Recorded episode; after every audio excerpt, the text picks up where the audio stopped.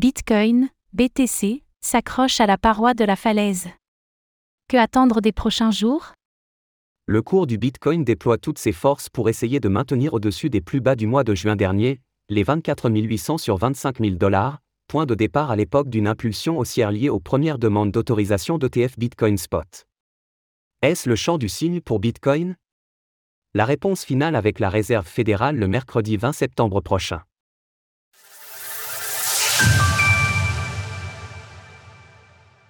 Réserve fédérale des États-Unis, ne mettons pas la charrue avant les bœufs. Une expression est en vogue en France depuis le XVIIIe siècle au sein des érudits, c'est le chant du cygne. Le cygne, quand il voit venir la mort, se mettrait alors à chanter de la plus belle des façons avant de rendre son dernier soupir. Alors la tentative de préserver une ultime fois le support à 25 000 dollars est-elle le chant du cygne pour le prix du Bitcoin?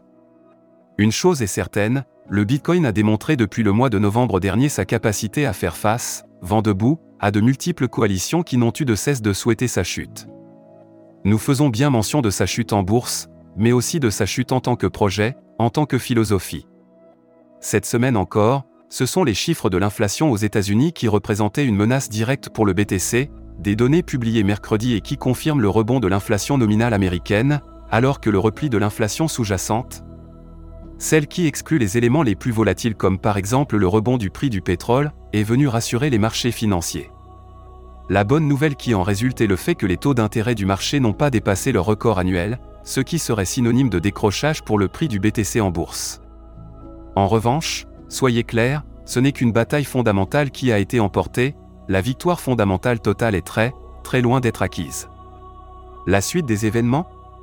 C'est la Réserve fédérale des États-Unis, Fed, qui devrait permettre à Bitcoin de faire son choix final sur le support, le briser avec fracas ou rebondir pour de bon et repartir à l'attaque, tambour battant, des sommets annuels.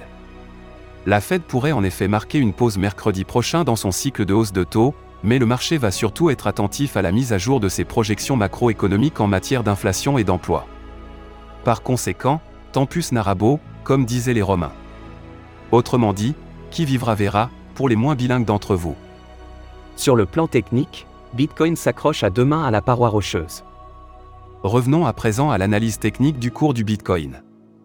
Ce dernier me fait parfois penser à un sportif de haut niveau, un alpiniste suspendu les pieds dans le vide à une paroi rocheuse avec les deux mains encore solidement agrippées au sommet.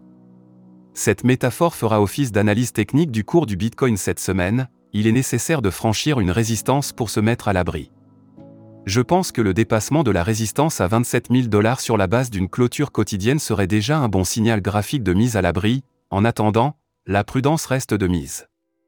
Retrouvez toutes les actualités crypto sur le site cryptost.fr.